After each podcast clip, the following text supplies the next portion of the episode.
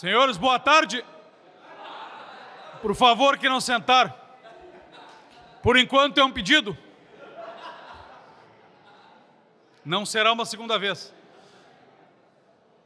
Tocou a minha o destino de partilhar uma mesa com o professor Thomas Juliano, que infelizmente não pôde se fazer presente.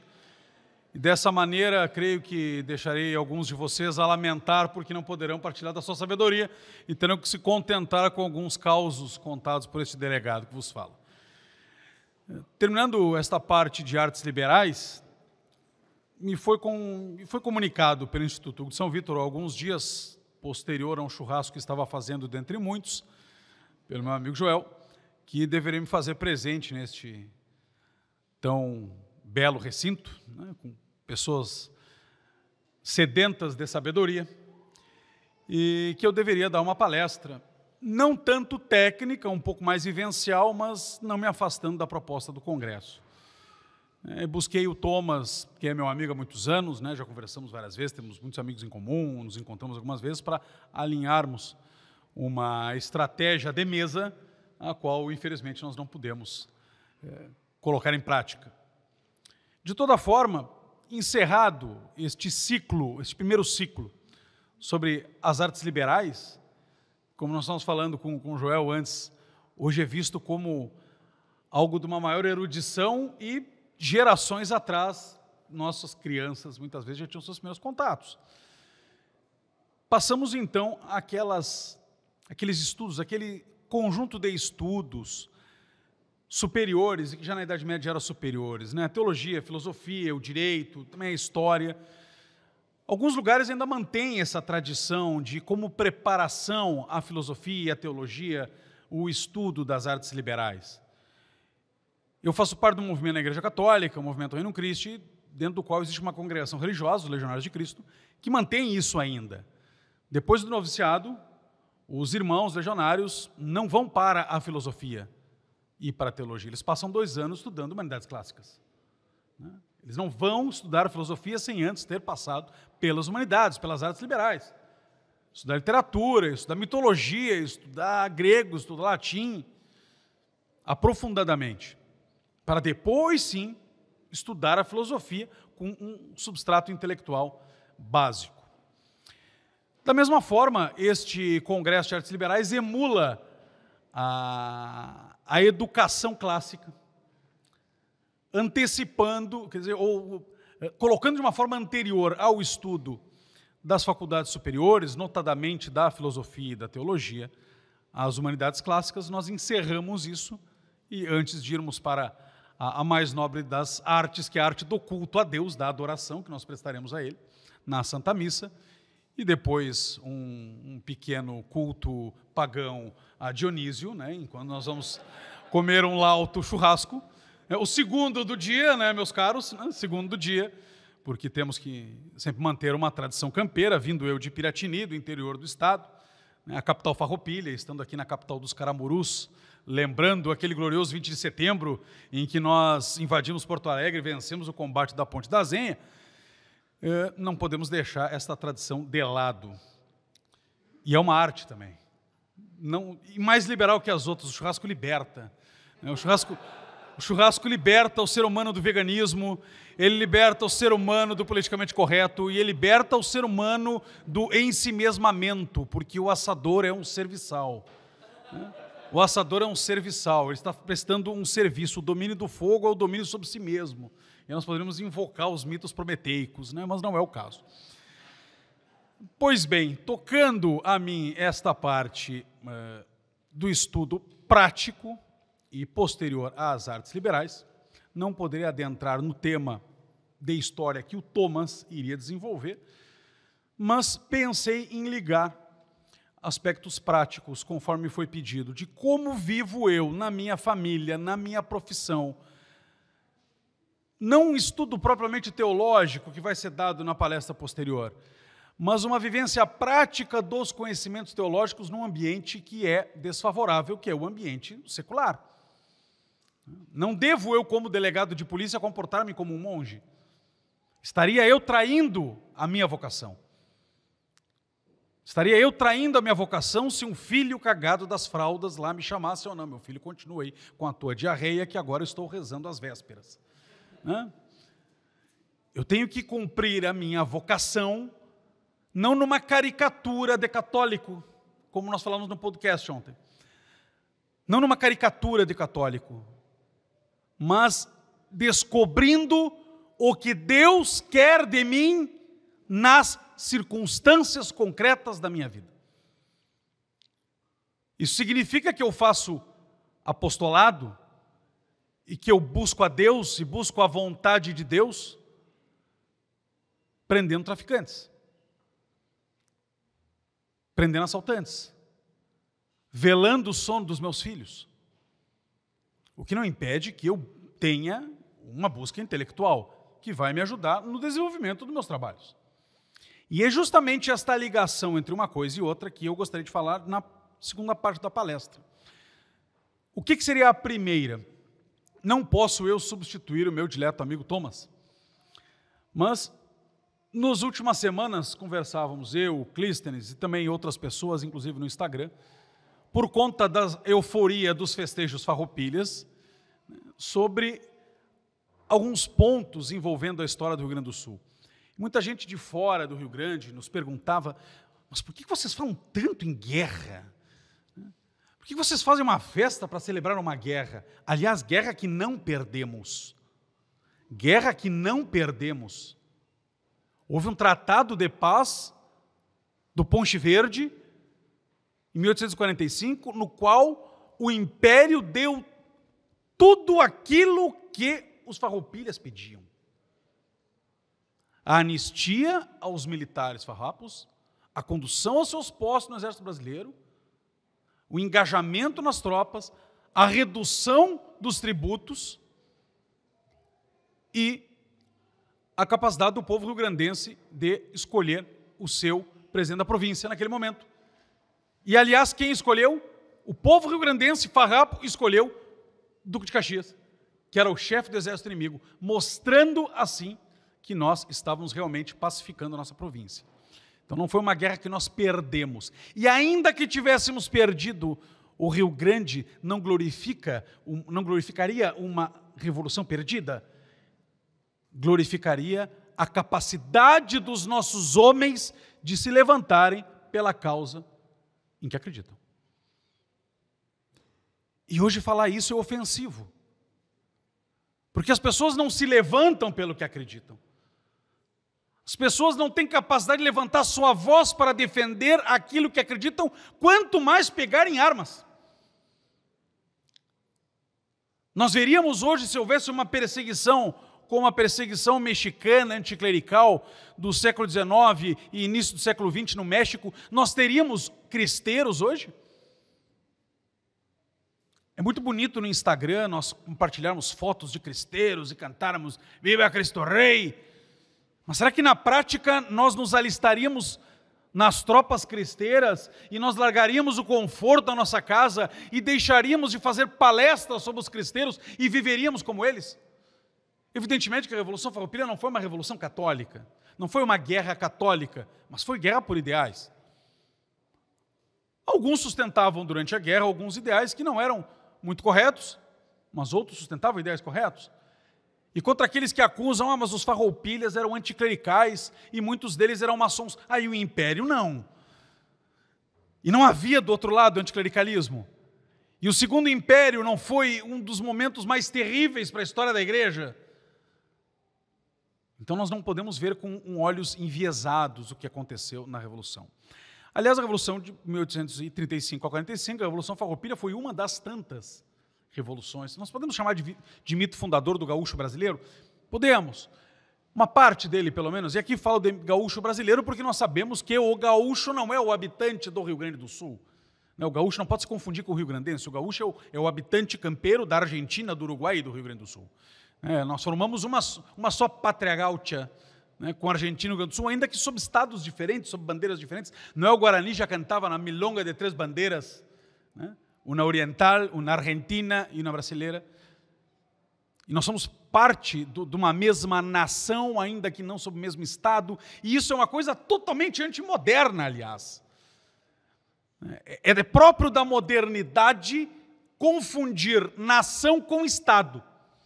Então, se eu tenho um grupo que tem determinada cultura coesa, ele tem que estar sob um Estado soberano separado. Quando surge essa ideia das nacionalidades, do Estado-nação, nós começamos a ver a decadência da civilização católica, a decadência da cristandade. Porque na cristandade nós vamos ver, por exemplo, povos alemães separados em inúmeros estados, como Áustria, como outros ducados alemães, por vezes várias nações umas italianas, outras alemãs, outras francesas, sob um único Estado, que é o Sacro Império Romano Germânico. Então, na Idade Média, isso já é uma herança do Império Romano, tanto do Oriente quanto do Ocidente, nação não se confundia com Estado. Era muito possível haver uma nação identificada com o Estado, por características ocidentais, como também era muito comum um único Estado com várias nações, ou, várias, ou uma nação dividida em vários estados. Então, quando nós falamos de uma nação gaúcha, de uma nação gaúcha compartilhada em costumes, em jeito de se vestir, em modo de lidar com gado, no mate, no assado, nas músicas que cantamos, no folclore que partilhamos entre Argentina, Uruguai e Rio Grande do Sul e falamos de uma só nação, nós não estamos aqui dizendo que temos que nos unir os três como um Estado. Nós estamos dizendo que temos uma cultura, ainda que tenhamos cultura também brasileira, mas nós partilhamos de uma cultura hispânica muito própria da Argentina e do Uruguai, aqui no Rio Grande do Sul. Isso não nos faz menos brasileiros, nós fazemos parte de um Estado brasileiro, mas somos uma nação. Isso levou os farrapos a esta guerra. Isso levou os farrapos a esta guerra. Não a, a não a separação, até porque a secessão só foi proclamada um ano depois.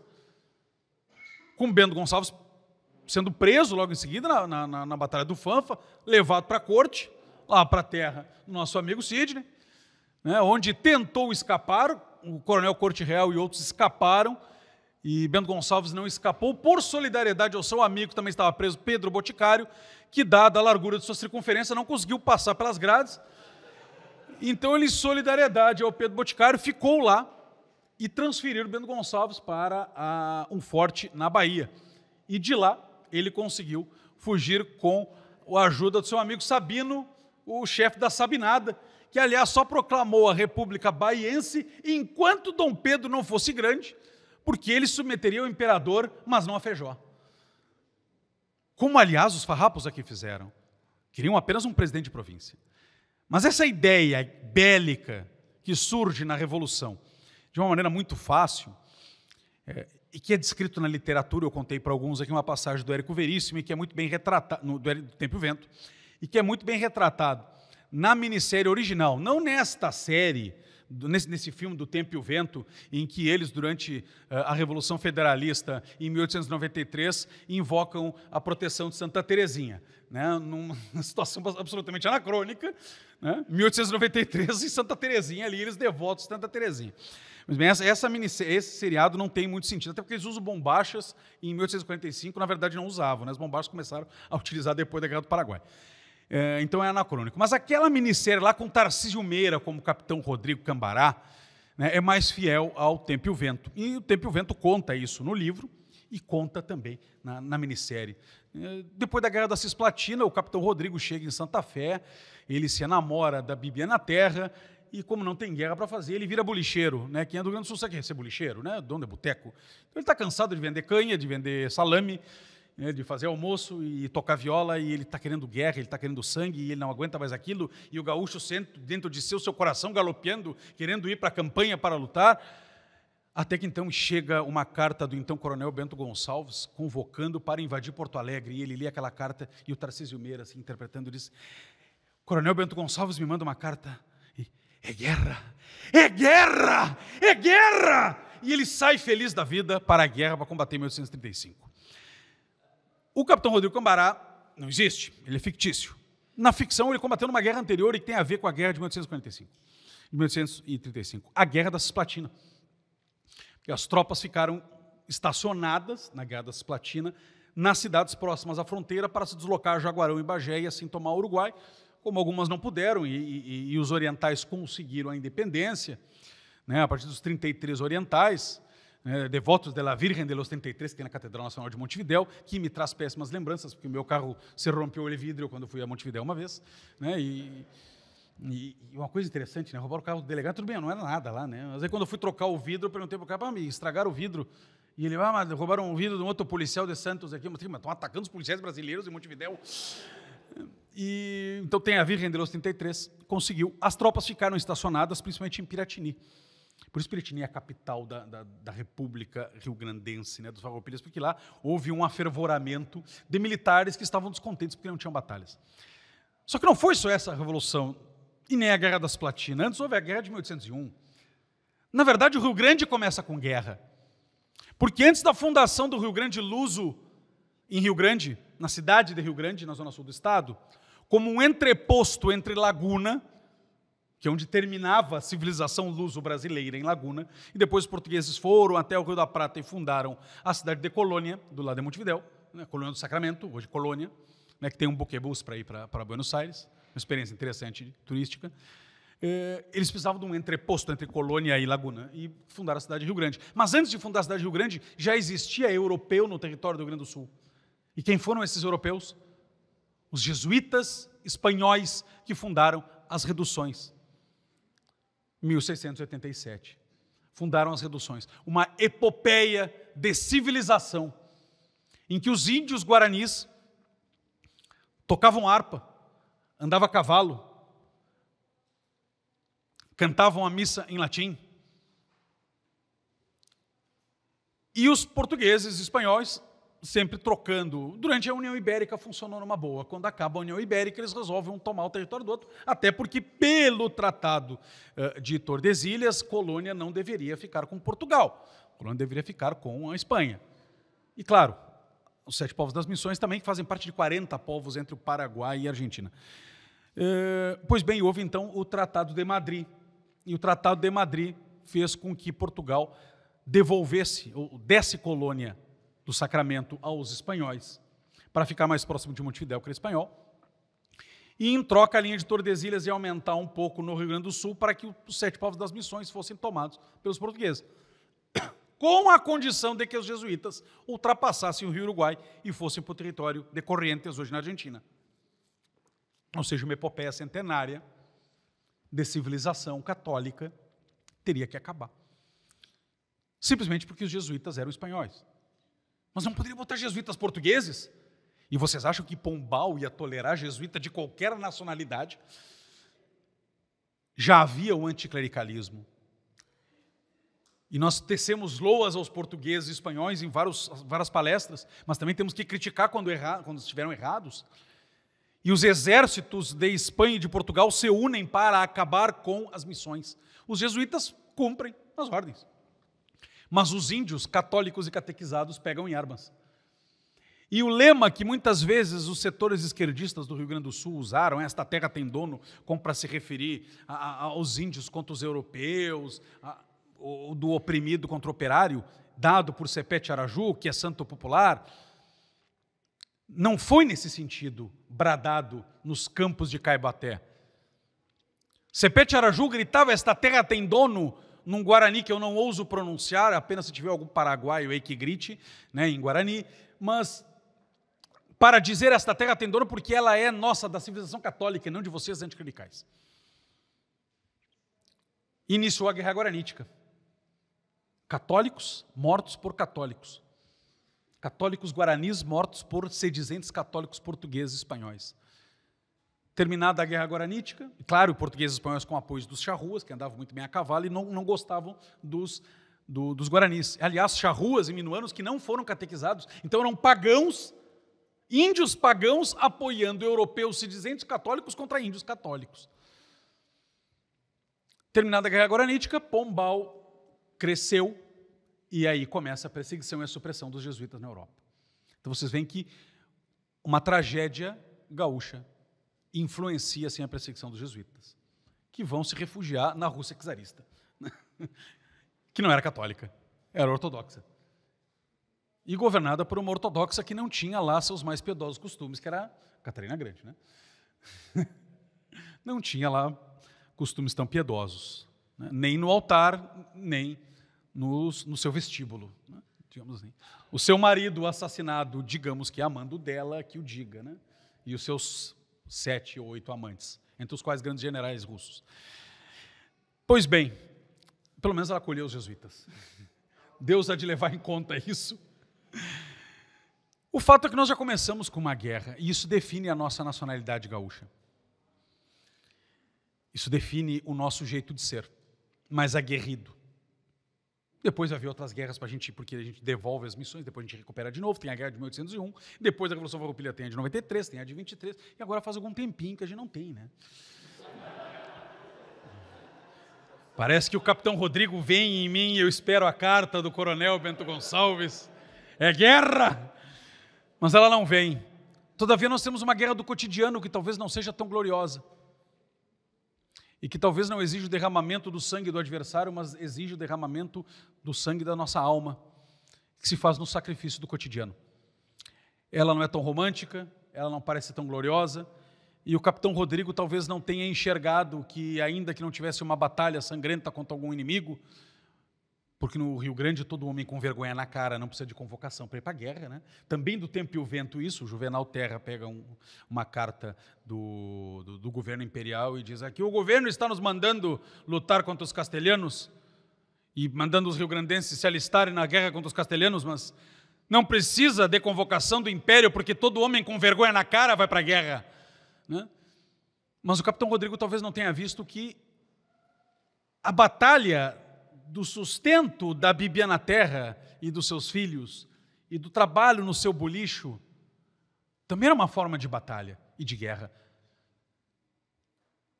E uma guerra que, se nós temos olhares sobrenaturais, elas se dão principalmente contra os três inimigos da nossa alma: o demônio, o mais óbvio, o mundo, aquele conjunto de tendências, que quem tem filho sabe muito bem o que o mundo faz, pelo conjunto de tendências más que querem nos levar à perdição e que chegam a todo momento contra nós. É o mundo que não quer que nós nos reunamos aqui. Talvez, obviamente, o diabo também não, mas talvez o diabo não tenha tanto trabalho, porque nós já temos o mundo conspirando gravemente contra nós. Mas nós temos um inimigo é, do qual nós nos damos conta muitas vezes, e que é clássico na espiritualidade que é a carne. Obviamente não é a carne do vazio ou de uma costela pingando a sua graxa no braseiro. E também não é a carne no sentido do, de, de estar a sua esposa em decúbito transversal, né, sobre, mas não é o pecado da carne, é o conjunto das nossas más tendências herdadas do pecado original, que ainda que tenha sido apagado no batismo, existem como tendências em nós para que Deus faça com que nós, participando da sua natureza divina pela graça, possamos lutar contra elas e assim adquiramos o mérito, não por boas obras em si mesmas, mas unidas à graça de Deus, antes que algum calvinista queira me crucificar. Mas elas existem e existem de maneira muito forte, novamente, quem tem filhos sabe muito bem o poder da concupiscência, do fomes peccati, o poder da da carne atraindo para o mal. Ainda que a criança, antes da idade da razão, não tenha a culpa do que faz, mas nós sabemos que muitas vezes podem ser egoístas e tirânicas, e nos cabe educá-las. Mas nós mesmos temos isso. Então, se a epopeia do Rio Grande, e qualquer outra nação pode contar a sua epopeia também, com guerras e com histórias, não tanto quanto nós que vivemos sempre em guerra e banho de sangue, mas pode contar isso, nós temos que transportar para a nossa vida cotidiana esta batalha, este espírito de guerra. E na Sagrada Escritura, o patriarca Jó já nos dizia que a vida do homem é uma milícia. A vida do homem sobre a terra é uma milícia, é uma luta. São Paulo vai evocar esse espírito né, de, de milícia de Cristo, de milícia Christi, nós somos um exército de Cristo. Claro que isso se evidencia quando nós estamos, por exemplo, nas cruzadas, ou na Vendéia, ou na, na Reconquista espanhola e lusa. Mas mesmo quando nós não estamos nessas batalhas da cristandade, ou entre os cristãos, ou na Guerra Civil Espanhola, no cotidiano, no nosso dia a dia, nós travamos batalhas e nesse momento nós também temos que ser soldados de Cristo. E é isso que a crisma mesmo nos faz, ela nos transforma em soldados de Cristo. Meus filhos estão loucos para ser crismados. mas por que você quer ser crismado? Porque nós vamos ser soldados da igreja. Parece que eu estou vendo Bento um Godofredo de bulhões. Assim. Precisamos tomar Jerusalém, eu e o primeiro tomem conta das suas almas. Tá? Não adianta vocês tomarem Jerusalém e irem para o inferno, seus heregezinhos. Que filho meu não vai para o inferno, né? Ou vão para o bem ou para o mal, para o final do purgatório. Mas vão. Nós temos que inculcar nos nossos filhos essa guerra, essa luta. Muitas vezes eles lutam uns contra os outros lá, né? Foi fulano, isso é muito comum. Mas antes de botar o dedo na cara dele, bota o dedo na tua. O que que tu fez de errado hoje? Ah, pois é. Hora do exame de consciência noturno, familiar, adaptado às crianças, evidentemente. Né? Amei a Deus, obedeci os meus pais, menti contra os meus irmãos, e a gente vai. São perguntas muito específicas de acordo com aquilo que a gente observou no dia. Né? As crianças estranham essa circunstância que aparece no nosso exame diário. Mas isso é formá-los para a luta. Mas nós pais também temos que nos formar para a luta. Nós estamos em luta cotidianamente. O João me pediu que eu falasse sobre como viver a fé católica em ambientes que não são religiosos, porque é muito fácil nós falarmos de fé católica ou falarmos de, de vida intelectual entre amigos que partilham valores iguais ou semelhantes? Muito fácil. Mas a nossa vida não se resume ao Congresso, ele vai acabar hoje. Nós vamos voltar para as nossas casas, nós vamos voltar para os nossos empregos, nós vamos voltar para as idiosincrasias da nossa vida. E lá Deus também nos chama a colocar em prática aquilo que nós aprendemos aqui e aquilo que nós vamos aprender no decorrer da nossa vida. eu estava um pouco antes de almoçar, até eu falei com os gringos, deu ocorrência não está brincando? Não, estou brincando, acabaram de assaltar uma lotérica lá, não estou de sobreaviso, então tem outro delegado lá, que é de uma outra cidade, que está assumindo a bronca, mas eu tenho que ficar sabendo isso aí da determinadas ordens operacionais, né? cerca a cidade, faz isso, procura o suspeito, vê a câmera, tem toda uma investigação para fazer. É a minha circunstância, e eu tenho que me santificar nela. Assim como muitas vezes eu tenho que me santificar num tiroteio contra assaltantes de banco na madrugada. Quando a minha carne me chama a ficar na cama, principalmente naqueles júlios gelados do Rio Grande do Sul. Mas Deus me chama ao combate. E claro, nesse é um combate mais literal, né? porque nós vamos de 556 contra assaltantes de banco. Mas e quando tenho que acordar no mesmo horário, 5 e pouco da manhã, para rezar? Ou para cuidar de um filho que está doente? Ou para proporcionar um café da manhã gostoso para minha esposa. Também nessas pequenas circunstâncias está a vivência da fé católica. Também nessas circunstâncias está o, o bom testemunho do, da, minha, da fé que eu procuro viver, está o, bom odor de Cristo nas palavras de São Paulo também. E é justamente nessas pequenas coisas, e que elas vão se transferir também para o meu ambiente profissional, que eu devo testemunhar a vida da religião, sob pena de me transformar em um católico caricato. Dia desse alguém me perguntou, numas caixinhas do Instagram, como eu faço para pregar Cristo na minha delegacia, e eu, eu não sou um pregador profissional. Poderia ser, existem católicos leigos missionários ligados a isso, ótimo, que bom, que bom, eu não estou desdenhando ele, estou dizendo, eu não sou. Eu sou pago e chamado por Deus para ostentar minha família investigando crimes gerenciando uma delegacia de polícia e dando aulas. Este é o meu chamado. Não significa que eu tenho que ser católico no Instituto Hugo de São Vitor, e na igreja, e no Reino Cristo, na minha paróquia, ou rezando texto com a minha família, e na delegacia esqueça. Não. Significa que, na minha circunstância, do meu estado de vida, eu devo pregar num sentido amplo Cristo com o meu viver. O que significa? Eu não devo ser um bom delegado, eu devo ser o melhor delegado que eu poderia ser. Eu não posso escudar-me no cansaço para deixar de prestar contas à sociedade que precisa de uma defesa. Eu não posso escudar-me em uma preguiça para deixar de entrar madrugada dentro, muitas vezes, investigando crimes, presidindo flagrantes, ou ouvindo testemunhas, interrogando suspeitos.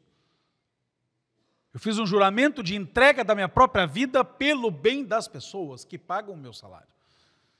As pessoas não pagam meu salário para eu bater ponto no expediente lá. Elas pegam, pagam o meu salário para que eu morra por elas. E exponho meu peito. E aí eu respondia nessa caixinha do Instagram. Aí está a minha pregação de Cristo.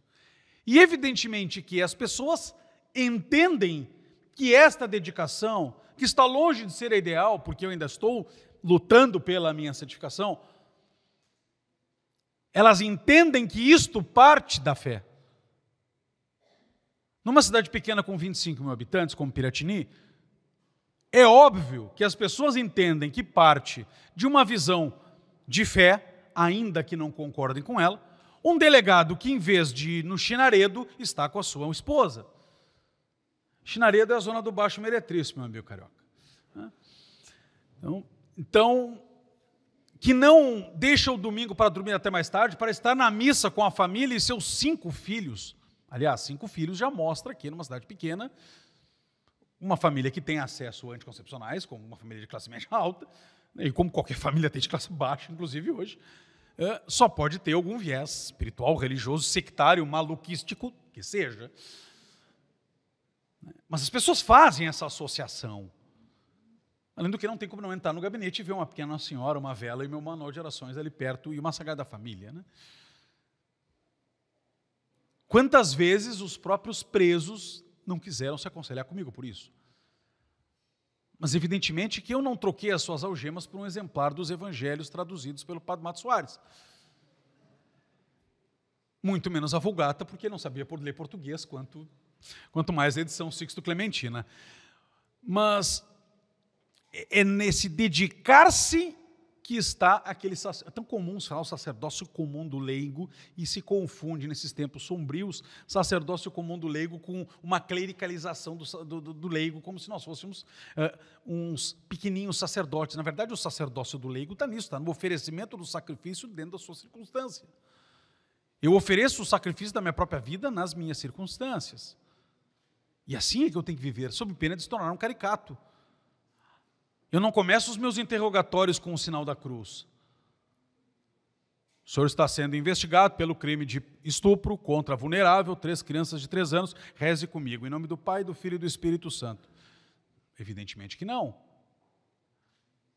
Mas, da mesma maneira, evidentemente que sim, estou naquele momento como o interrogador, fazendo as vezes de Cristo que fala da verdade.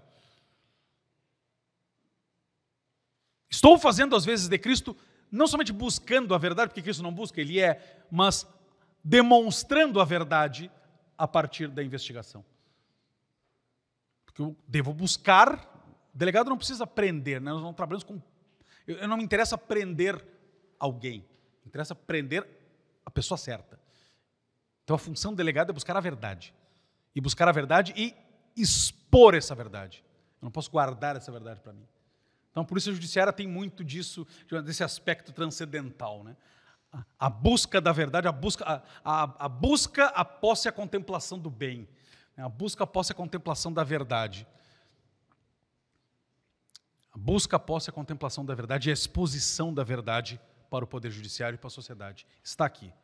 Foi este, por aquilo e por aquilo outro, em tais circunstâncias. Então há um aspecto sacerdotal. Claro, eu dou este depoimento a partir da minha vivência. Os senhores vão dar os seus depoimentos nos momentos apropriados, a partir das vivências de cada um de vocês. No seu estado de vida, estudando, trabalhando, cuidando dos seus filhos, provendo a sua casa, educando os seus filhos. É na circunstância que nós podemos fazer a vontade de Deus. Nós não estudamos as artes liberais por um diletantismo intelectual. Nós não queremos ser receptáculos de cultura a serviço de nada. sob pena de estarmos traindo o legado do próprio Hugo de São Vítor e de São Bernardo de Claraval, por exemplo, que demonstravam que a educação tinha um sentido superior, era buscar a sabedoria e buscar o serviço, sem cair nesse, nessa educação utilitarista, mas também não se transformando num, num mero enciclopedismo. Vocês já leram as sandálias do pescador, do Morris West? Ah, tem seus problemas, né? mas ele expõe algum jesuitismo pré e pós-conciliar interessante, em que o cardeal da, do antigo Santo Ofício eh, conversa com outro cardeal dizendo: Eu tenho medo de que no dia do julgamento Deus apenas me olhe como uma enciclopédia ambulante de dogmas. Quando nós estudamos doutrina católica, nós corremos esse risco, muitas vezes. Né? Do que adianta eu saber a suma e eu sei? E eu não estou falando desdenhando daqueles que sabem, porque eu também sei. Né? Eu estudava a suma antes de muitos de vocês nascerem. Desde adolescente gostava. Mas não adianta eu saber a suma e não trocar a fralda do meu filho. Não adianta eu ler Santo Agostinho. E não adianta eu saber a retórica, dominar a dialética, se eu não souber desempenhar aquilo que Deus e a sociedade esperam de mim.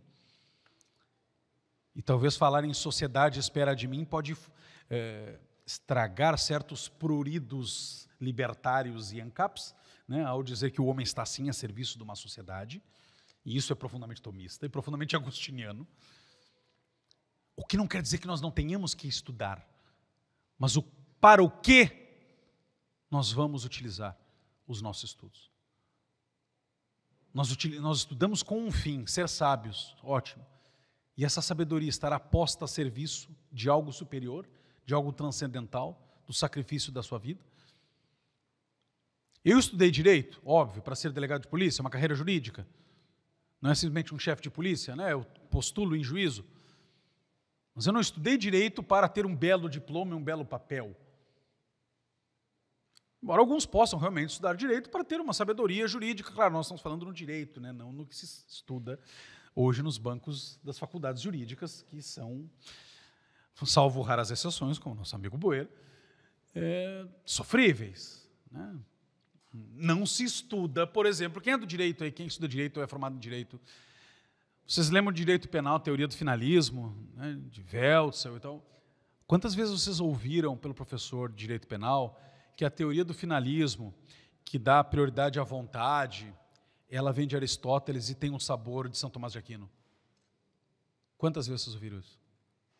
Sim, porque vocês foram alunos, professores de vocês e não fizeram o meu curso de Direito Penal. porque eu fui o único que falei isso aí no Brasil nos últimos 30 anos.